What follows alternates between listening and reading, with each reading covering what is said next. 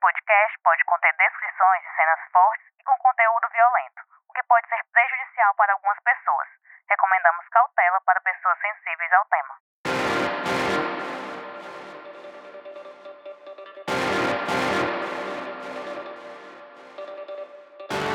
Em menos de cinco anos, 148 mulheres foram vítimas de feminicídio no Ceará. Esse número é alarmante. Os filhos, na maior parte dos casos, ficam órfãos de mãe e pai, já que na maioria das vezes são os próprios companheiros que cometem os assassinatos. Mas afinal, quantos órfãos de feminicídio existem no Ceará? A gente tem estatística que fala sobre isso? A gente tem política pública? Quem fica com a guarda dessas crianças? A Emanuela Campelo de Melo, a Manu, fez uma reportagem sobre isso e ela está aqui no estúdio comigo para falar sobre essa reportagem. Oi, Manu, tudo bem? Oi, Emerson. Oi para todo mundo que está ouvindo aqui a gente no Pauta Segura. Então, realmente hoje a gente vai trazer essa temática que é tão importante, né, tão delicada, sobre os órfãos dos feminicídios. É, quem é que fica, né, depois que uma mulher é assassinada? É isso, é um tema muito relevante. A Emanuela já vem fazendo várias matérias sobre esse tema de feminicídio nos últimos anos e a gente vem denunciando esses casos.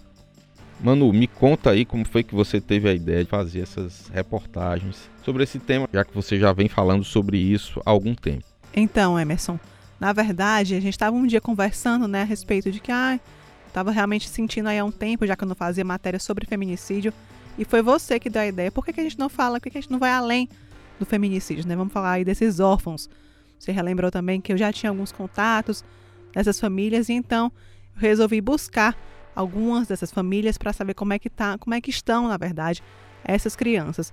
Também busquei a Defensoria Pública do Ceará para ver o que, que eles tinham ali é, de informação. E por meio da Defensoria Pública, a gente chegou também em uma questão abordada em uma das matérias, em uma das reportagens, que é sobre justamente a guarda dessas crianças, né? Como você estava falando, costumam ser crianças que ao mesmo tempo acabam perdendo, entre aspas, ali, a mãe e o pai. Porque o pai dessas crianças é, fica ali como principal suspeito, né? Acaba sendo preso, julgado. E essas crianças ali se veem sem a base, né? Até o momento. Então a gente se questionou realmente ali com quem é que fica a guarda. Emerson, a gente também partiu de uma pergunta: é, quantos órfãos de feminicídio existem no Ceará? A gente tem essa estatística, Emanuela? Infelizmente, Emerson, a gente não tem esse número, né?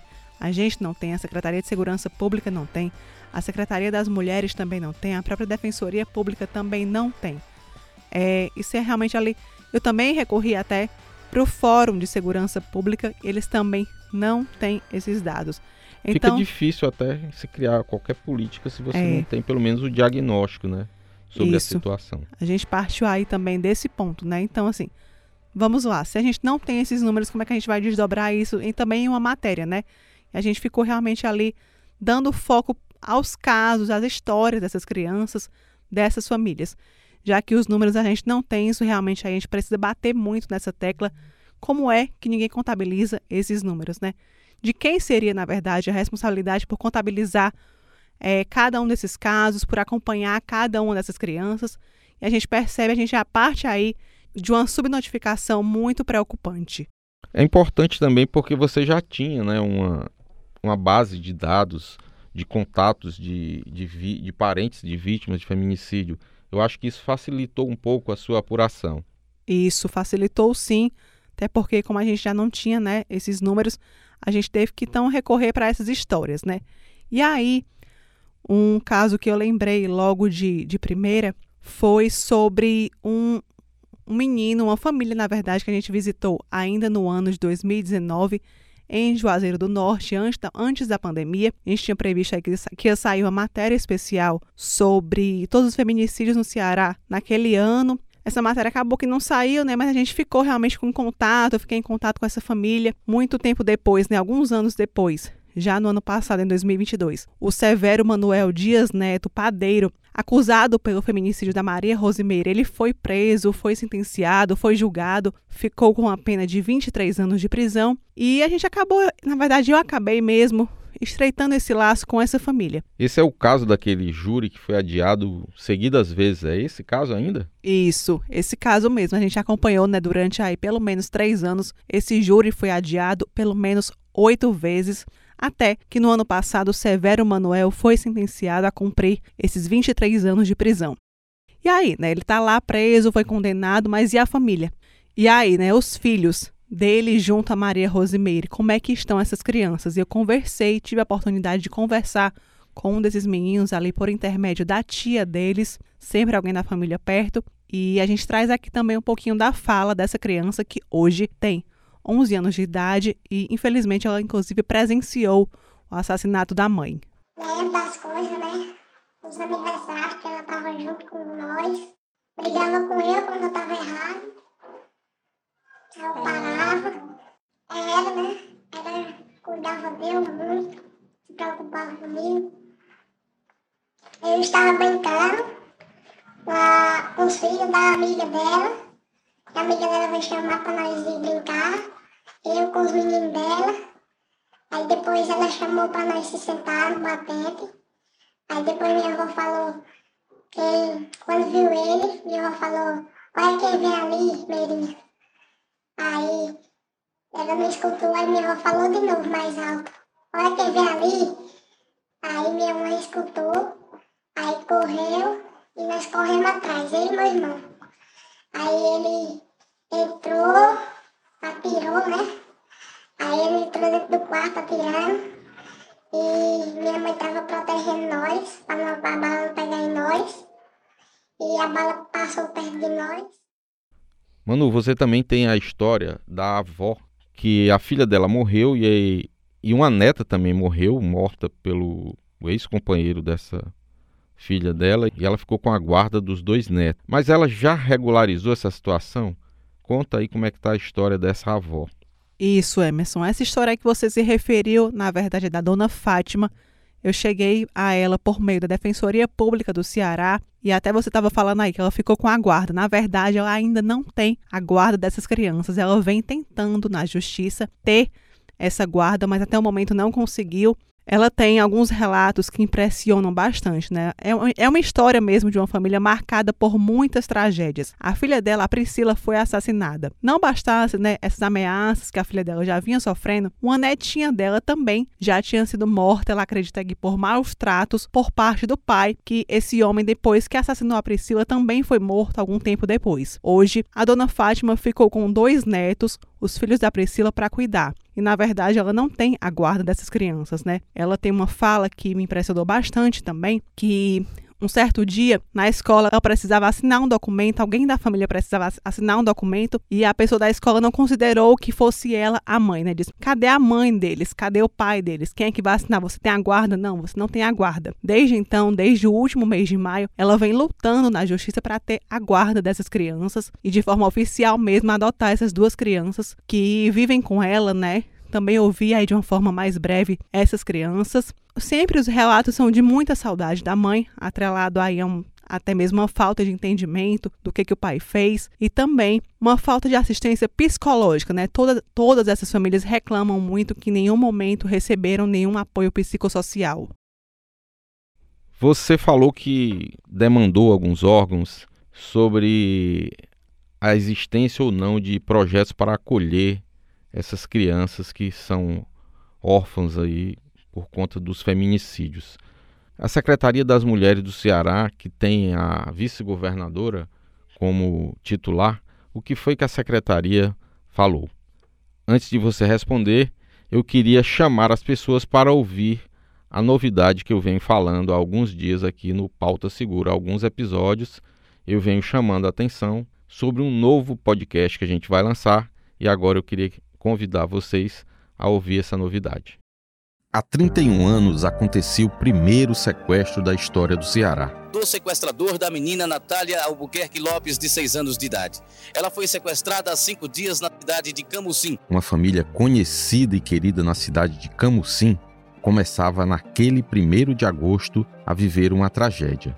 Tragédia que marca a vida dessa família até hoje.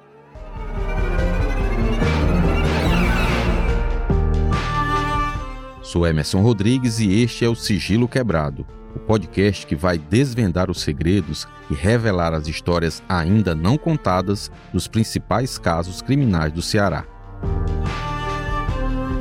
Na primeira temporada, em cinco episódios, vou falar sobre o caso Natália, o primeiro sequestro da história do Ceará. Vou mostrar os detalhes do drama da família da pequena Natália Albuquerque Lopes, de 6 anos, relembrar como ela foi sequestrada e morta no dia 1 de agosto de 1992 em Camusim, no litoral oeste do Ceará.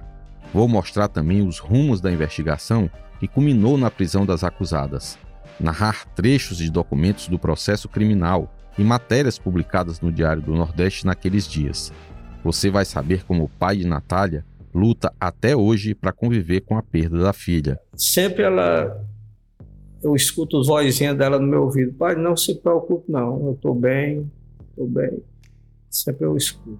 Pai, se preocupe, não, eu estou bem. Vá se deitar, vá descansar. Sempre eu, eu escuto a vozinha dela no meu ouvido, até hoje. E como um policial que investigou o caso ainda se emociona ao falar do sequestro. A investigação, uma das investigações que eu participei, que mais me chocou, né? Vai saber também quanto tempo as condenadas pelo crime passaram na cadeia. Tudo isso e muito mais a partir do dia 22 de agosto nos principais tocadores de podcast e no YouTube do Diário do Nordeste. Te espero lá.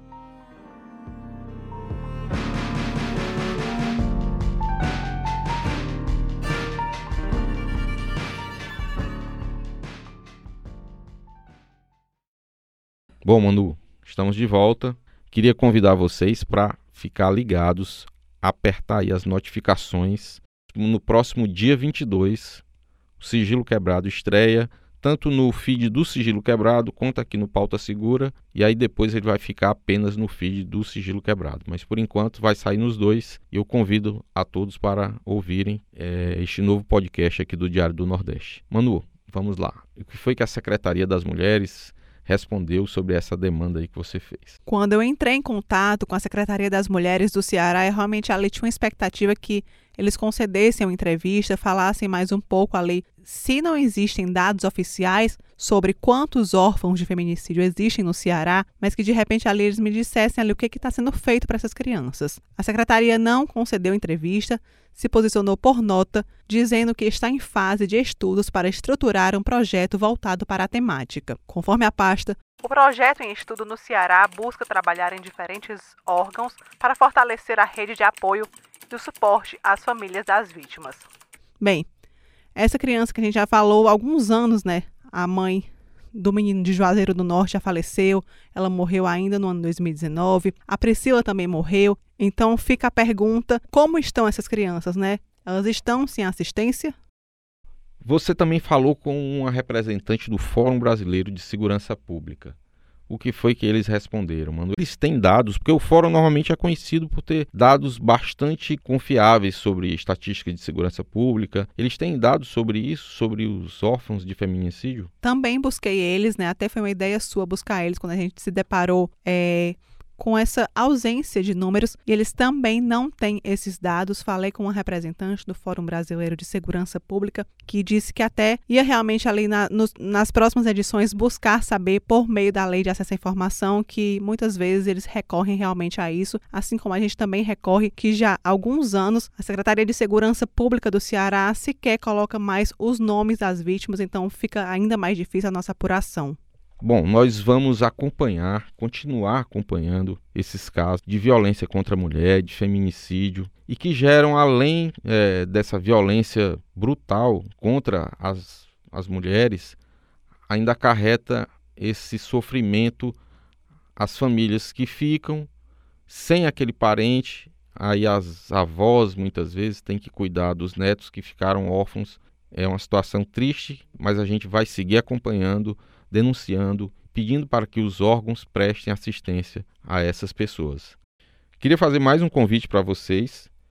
Fiquem ligados no resumo do episódio atual, do episódio novo dessa semana do Ponto Poder Cafezinho da editoria de política do Diário do Nordeste.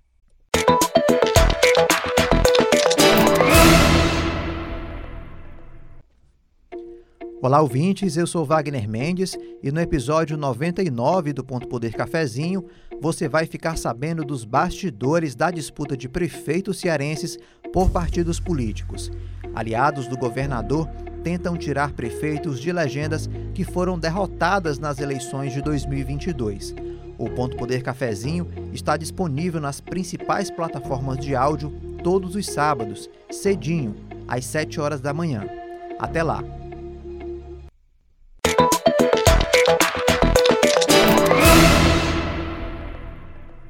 Voltamos e agora vamos para o quadro factual.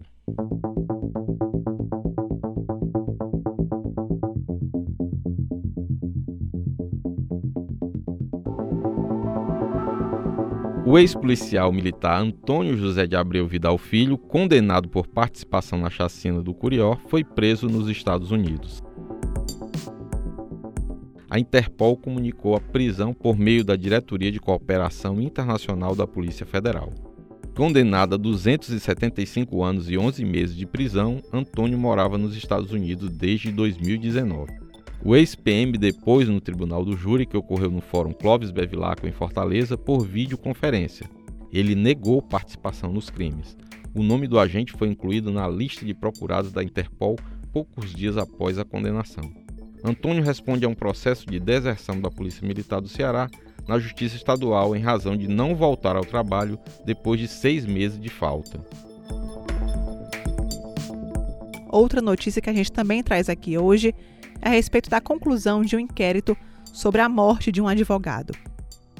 O empresário do ramo de saúde e de combustíveis, o Ernesto Vladimir Oliveira Barroso, de 42 anos, e os ex-policiais militares Glauco Sérgio Soares Bonfim, de 51 anos, e José Luciano de Souza de Queiroz, de 43 anos, foram indiciados pela Polícia Civil do Ceará pela morte do advogado Francisco de Ângeles Duarte, de 41 anos.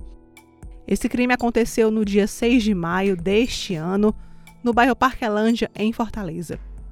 Conforme as investigações do Departamento de Homicídios e Proteção à Pessoa do HPP, os dois ex-militares são os executores do crime, enquanto o Ernesto seria o mandante. As prisões temporárias dos três suspeitos foram convertidas em prisões preventivas por decisão agora do Poder Judiciário. É isso. Chegamos ao fim de mais uma edição do Pauta Segura, essa edição de número 43. Queria agradecer a Emanuela Campelo por mais esse episódio, pela participação aqui conosco. Obrigado, Manu, e até a próxima. Hein? Obrigada, Emerson, mais uma vez pelo espaço e também convido a todos que tenham se interessado pelo tema, leiam as reportagens completas com as histórias desses órfãos dos feminicídios que está no Diário do Nordeste. É isso, todo mundo ligado e lendo as reportagens da Emanuela Campelo no Diário do Nordeste.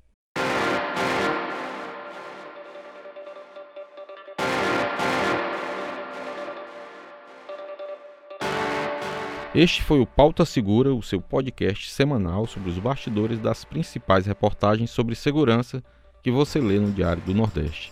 Siga nosso podcast na plataforma de áudio da sua preferência ou no YouTube do DN. Compartilhe com parentes, amigos Peço também que você deixe o seu comentário e avalie nosso programa. Se você tiver qualquer sugestão, crítica, dúvida ou foi citado e quer direito de resposta, envie um e-mail para podcastpautasegura.svm.com.br. Esse podcast foi produzido e roteirizado por mim pela Emanuela Campelo. Eu também fiz a edição de áudio, a voz da abertura da repórter Tatiane Nascimento, a supervisão do conteúdo é do Alan Barros, da Aline Conde da Giovana Rodrigues a coordenação de núcleo é da Karine Zaranza e o gerente de jornalismo é a Ivila Bessa. Espero vocês para conhecer os bastidores de mais uma grande reportagem aqui do DN. Até semana que vem.